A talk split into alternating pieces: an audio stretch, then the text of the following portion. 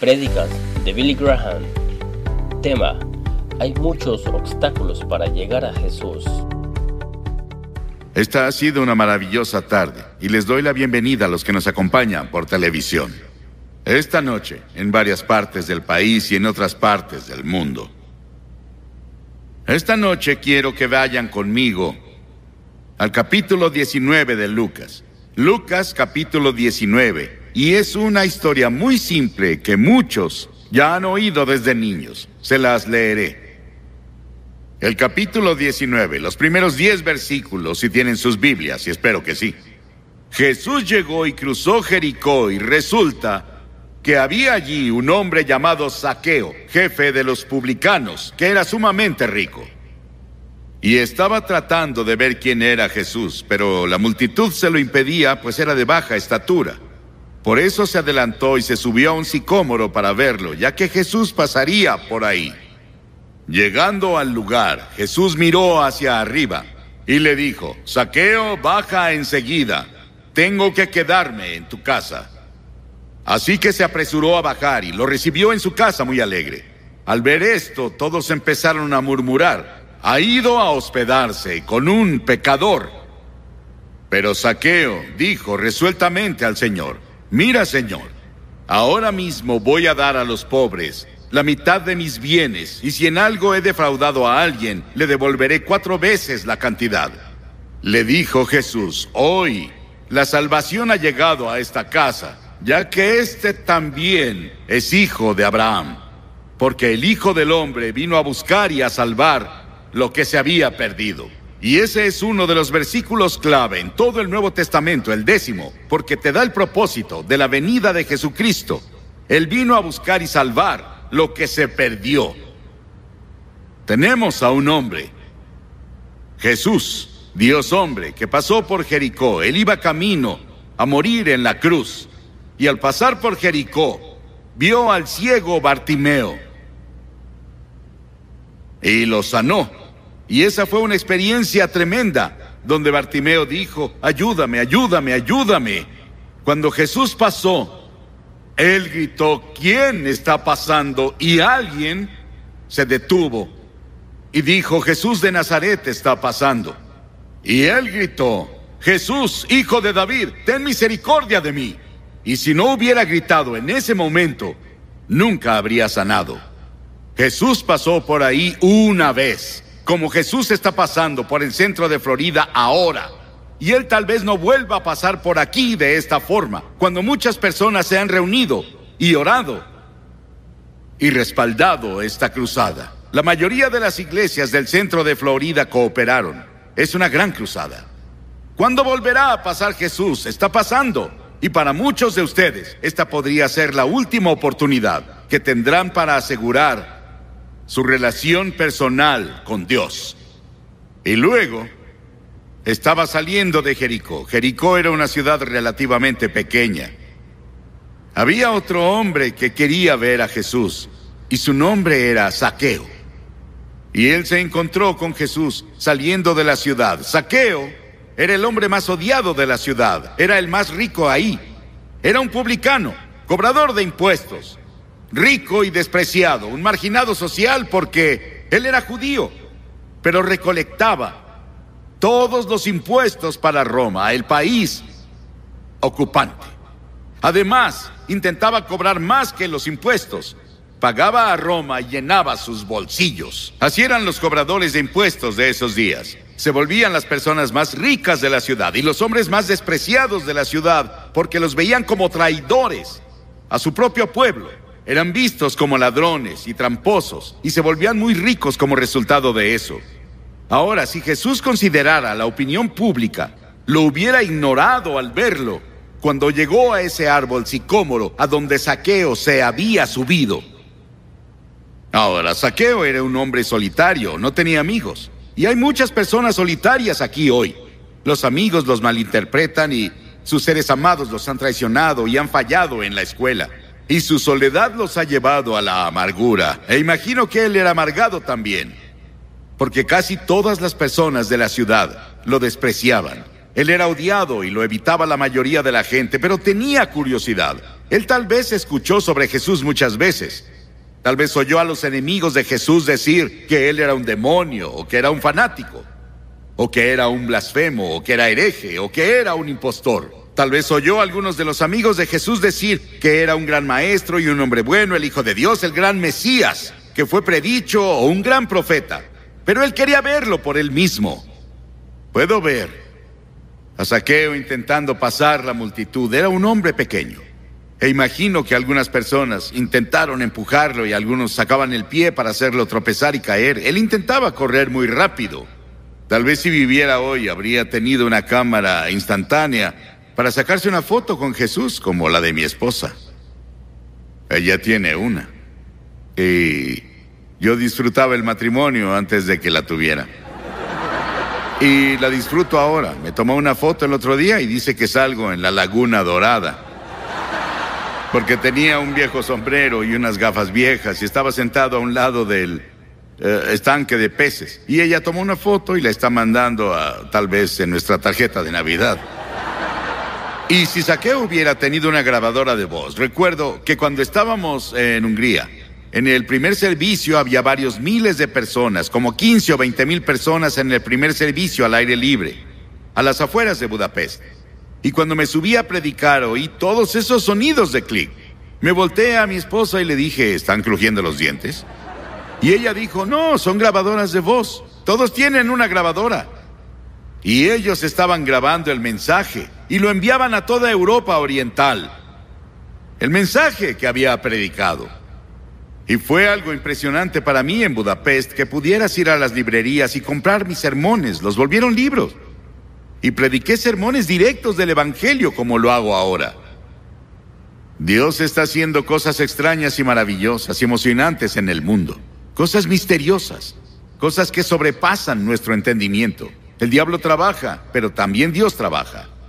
Este hombre, Saqueo, estaba tan ansioso por ver a Jesús que decidió escalar un árbol.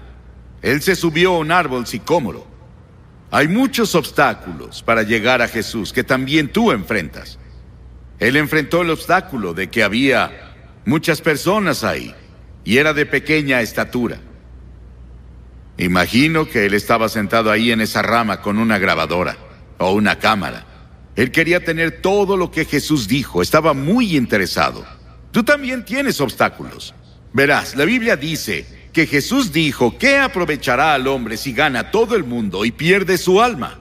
Y en toda la Biblia encuentras decisiones tomadas entre las cosas del mundo y las cosas de Dios. Moisés tenía que tomar una decisión. Él debía elegir entre toda la riqueza de Egipto y todo el poder de Egipto como heredero al trono de Egipto. Y tuvo que darle la espalda a eso y seguir a Cristo.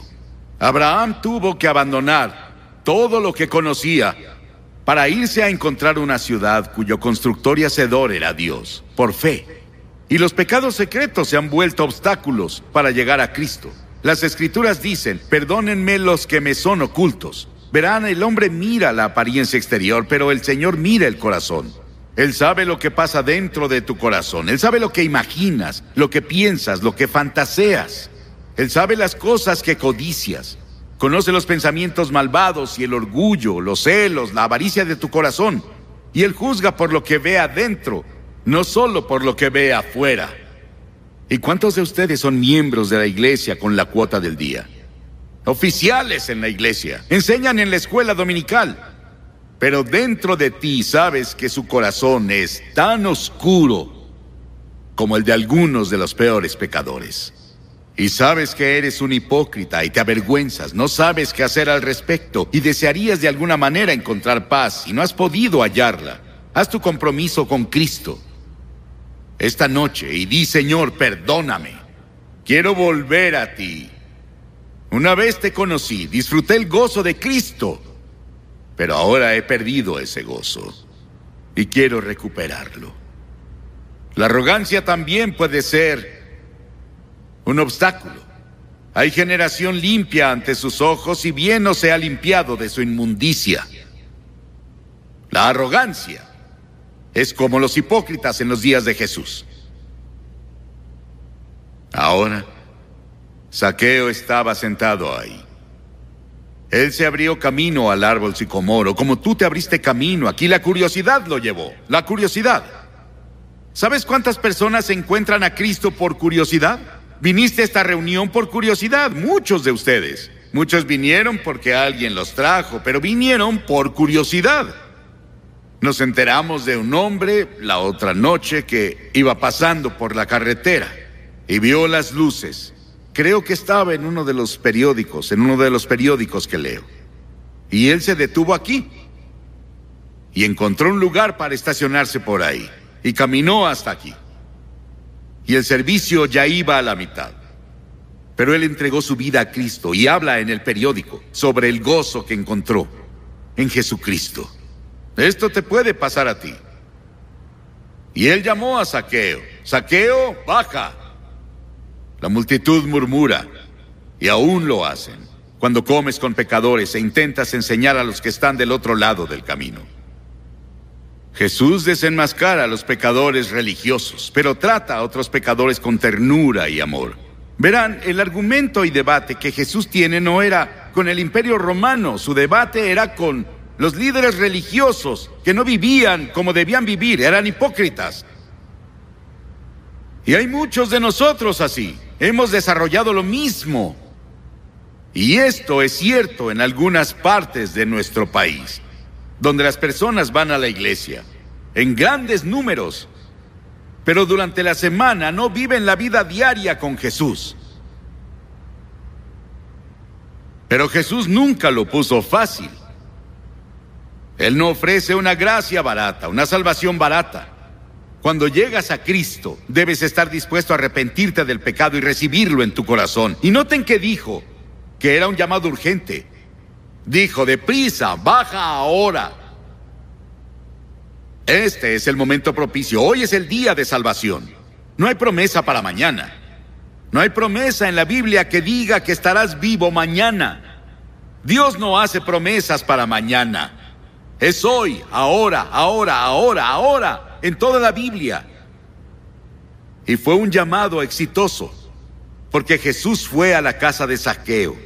Tal vez llevó a Mateo con él, porque Mateo había sido un publicano y un cobrador de impuestos. Y Jesús dijo, sígueme. Y Mateo se levantó y lo siguió. Y tal vez llevó a Mateo con él para darle testimonio a Saqueo, no sé. Pero Saqueo tal vez estaba muy orgulloso al mostrarle a Jesús todas las cosas en su casa, todo el arte que tenía, y sus sirvientes, y sus hermosas alfombras que tenía en el suelo, y los hermosos ventanales que tenía, y la hermosa vista al pasto y todo eso. Él estaba orgulloso de todo eso, pero Jesús tal vez se paró ahí viendo a Saqueo. Y Saqueo comenzó a preguntarse, ¿por qué me está viendo así? Esos ojos penetrantes llegan a mi alma.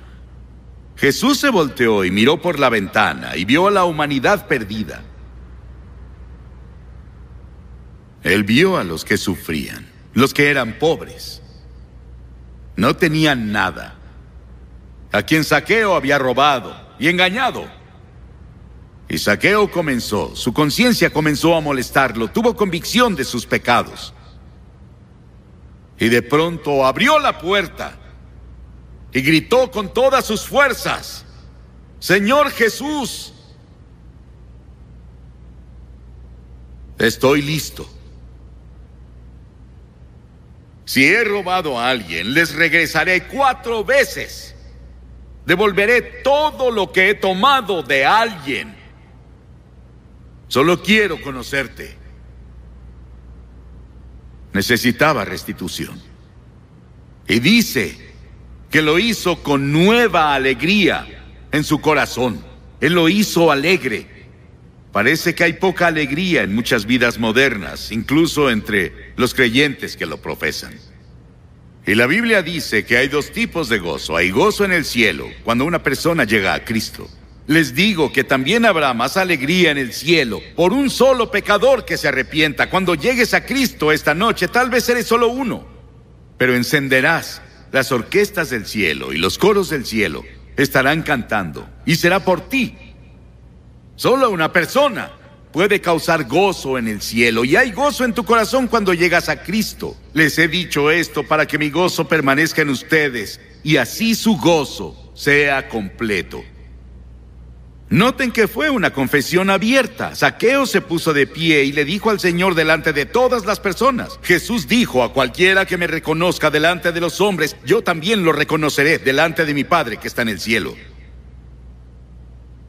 Por eso le pido a la gente que venga al frente y hagan su compromiso con Cristo públicamente. Cada persona a la que Jesús llamó en el Nuevo Testamento, incluyendo Saqueo, fue públicamente, en frente de otras personas. Dijo, si no quieres reconocerme ante mi Padre, yo no te reconoceré. Si no estás dispuesto a reconocerme ante tus amigos y otras personas, yo no te reconoceré delante de mi Padre. ¿No sería terrible llegar ahí y que Jesús ni siquiera nos conozca? Y él dice que habrá muchas personas que dirán eso, pero Señor, hice esto por ti, y Señor, hice esto e hice aquello. Pero él dirá, nunca te conocí. Y él no nos reconocerá. Ven a Cristo abiertamente. Sí, su arrepentimiento le costó algo. Él tuvo que restituir cuatro veces. La sorpresa de la gente, el impacto de la gente. Vendrán tiempos de restitución si nuestro arrepentimiento y fe son reales. El propósito de Jesús al venir al mundo era buscar y salvar a personas como Saqueo, que estaban perdidas. Y muchos de ustedes hoy están perdidos de Dios. Y todas las oraciones y todo el trabajo y todo el dinero que se usó en esta cruzada se invirtió para ti, para alcanzarte, porque tu alma vale más que todo el resto del mundo junto. Dirás, ¿cómo es posible? Porque va a ser eterna, porque vivirás para siempre. Cuando mueras, no es el fin de ti. No puedes suicidarte al disparar un arma en tu cabeza. Tu cuerpo muere, pero tu espíritu, el verdadero tú, vive para siempre y siempre y siempre y siempre, en el cielo o en el infierno. Y todo depende de qué hagas con Cristo ahora. Públicamente. Voy a pedirte que lo recibas esta noche. Había un niño pequeño, perdido en las montañas de Carolina del Norte donde vivíamos. Y organizaron a la policía y organizaron helicópteros y llevaron a todos los perros de la policía que pudieron. Y organizaron a cientos de personas para buscar a ese pequeño. Y lo buscaron por unos cinco días antes de encontrarlo. Y cuando lo encontraron ya estaba muerto, cubierto de nieve y perdido. Era muy tarde. Miles de personas trabajaron y oraron por esta cruzada, por ti. Y Dios te ve sentado ahí. Él conoce tu corazón, Él conoce tu necesidad y te llama por tu nombre y dice, deprisa, Mary, ven. Jim, date prisa. Ven, hoy voy a entrar a tu corazón. ¿Me lo permitirás? ¿Me dejarás entrar a tu vida y a tu corazón? Dirás, Billy, ¿qué tengo que hacer? Primero, debes estar dispuesto a arrepentirte de tu pecado. Dirás, bueno, ¿qué significa eso? Significa que cambias tu forma de vivir, cambias tus pensamientos sobre Cristo y sobre Dios y sobre ti mismo. Y que vives un nuevo tipo de vida que estás dispuesto a renunciar a algunas cosas equivocadas en tu vida y caminar con Él. Eso es arrepentimiento. Y Jesús dijo, salvo que un hombre se arrepienta, no verá el reino de Dios. ¿Ya te arrepentiste? ¿Estás seguro? ¿Ese cambio tuvo lugar? No estoy hablando de que dijera, Señor, lo siento. Eso no es arrepentimiento. Señor, he pecado. No es arrepentimiento. Significa cambio. Las cosas viejas pasaron, todas son hechas nuevas. Y luego la segunda cosa, debes recibirlo por fe. A cuantos lo recibieron les dio el derecho de ser hijos de Dios. A los que creen en su nombre es simple fe, como un niño pequeño que cree en su padre o en su madre. Tú crees. Jesús dijo, debes volverte como un niño. Podría ser el profesor de matemáticas en la universidad o algo en ciencias. Pero te vuelves como un niño cuando llegas a Cristo. En fe, creyendo. Como yo tengo confianza y fe en esta plataforma que me sostiene. Es lo que la palabra fe significa. Pones tu confianza y pones tu fuerza ahí. Pones todo lo que tienes en Jesucristo. Y vas a hacerlo esta noche. Y luego, la tercera cosa, debes estar dispuesto a seguirlo y obedecerlo. A leer las escrituras y en oración y siendo testigo.